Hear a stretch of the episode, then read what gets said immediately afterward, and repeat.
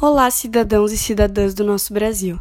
Eu, Maria Eduarda, em conjunto com os meus colegas Mari, Lucas, Analice e Fernanda, acadêmicos da primeira fase do curso de Direito da Unifaquevest, explicaremos um pouco sobre o que é cidadania no Brasil. Por acaso você já parou para se perguntar o que é cidadania no país em que eu vivo? Qual é o meu valor como cidadão dentro da sociedade brasileira? Se fores pesquisar o significado de cidadania, temos tal conceito. A cidadania é o conjunto de direitos e deveres exercidos por um indivíduo que vive em sociedade, no que se refere ao seu poder e grau de intervenção no usufruto de seus espaços e na sua posição, em poder nele intervir e transformá-lo. Mas o que isso quer dizer? Segundo a secretária de Direitos Humanos, ser cidadão no Brasil é ter direito à vida, à liberdade, propriedade e igualdade perante a lei.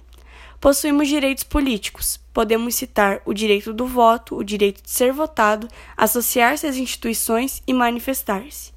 Os direitos civis e políticos não andam sós, pois eles não seriam capazes de assegurar a democracia sem os direitos sociais, que são o direito à educação, o direito ao trabalho, à saúde, entre outros aspectos perto da riqueza coletiva da nação.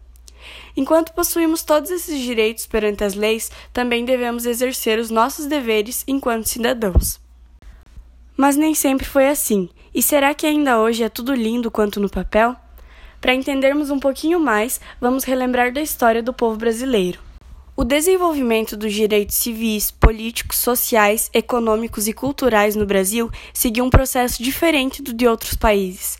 Na França do século VIII, por exemplo, discutiam seus direitos à vida, à liberdade, à igualdade e à participação na vida pública, enquanto que no Brasil a escravidão era questionada por poucos e os direitos civis e políticos eram privilégios apenas daqueles que detinham riqueza e propriedade.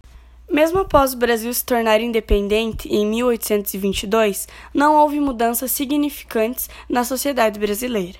Apesar da independência política adquirida, o Brasil era caracterizado pelos arranjos e negociações feitas entre a elite nacional, Portugal e Inglaterra. O Brasil era monarquista e conservador.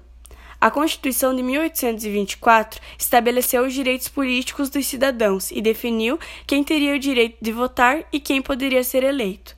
Apenas os homens com renda mínima de 100 mil réis e maiores de 25 anos poderiam votar. As mulheres não votavam, os escravos nem eram considerados cidadãos. Teoricamente, o Brasil, principalmente considerando-se a época, era relativamente democrático. A maioria da população adulta masculina possuía o direito de votar, mas muitos cidadãos eram analfabetos e trabalhavam para grandes proprietários que determinavam em quem eles iriam votar. Além disso, nas cidades, muitos dos eleitores eram funcionários públicos manipulados pelo governo. O maior obstáculo para o desenvolvimento dos direitos civis do Brasil foi a escravidão. A sociedade brasileira chegava até negar a condição de humanidade para os seus escravos. O Brasil foi o último país cristão e ocidental a abolir a escravidão.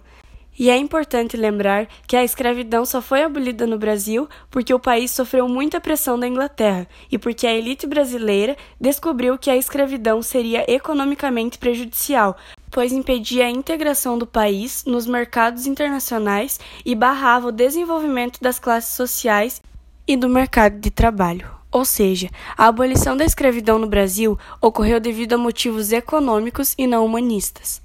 Foi apenas a partir da urbanização e da industrialização e do surgimento de uma pequena classe operária que surgiram manifestações e reivindicações públicas. Foi iniciada uma luta por uma legislação trabalhista e por direitos sociais. O Brasil também passou por um longo período de ditadura militar, onde os direitos dos cidadãos eram da maneira que eles achavam melhor e não pela democracia que o país tanto lutou para chegar. Após longos anos, temos a volta a um processo de democracia. A Constituição da República Federativa do Brasil foi promulgada em 5 de outubro de 1988 e trouxe à tona instrumentos de participação popular, e por isso ela pode ser chamada de Constituição Cidadã. Mas ser cidadão no Brasil é ter todos esses direitos e, de fato, todos possuem esse direito? Infelizmente, não. E é por isso que vivenciamos manifestações frequentemente dos cidadãos lutando pelos seus direitos. Essa noção de cidadania tem um dinamismo histórico, como já vimos, acompanha a dimensão histórica. Então, hoje, a cidadania envolve a questão da participação dos membros da sociedade em prol do bem comum. A soma de todas as conquistas sociais da nação seria o que nós podemos chamar hoje de cidadania brasileira.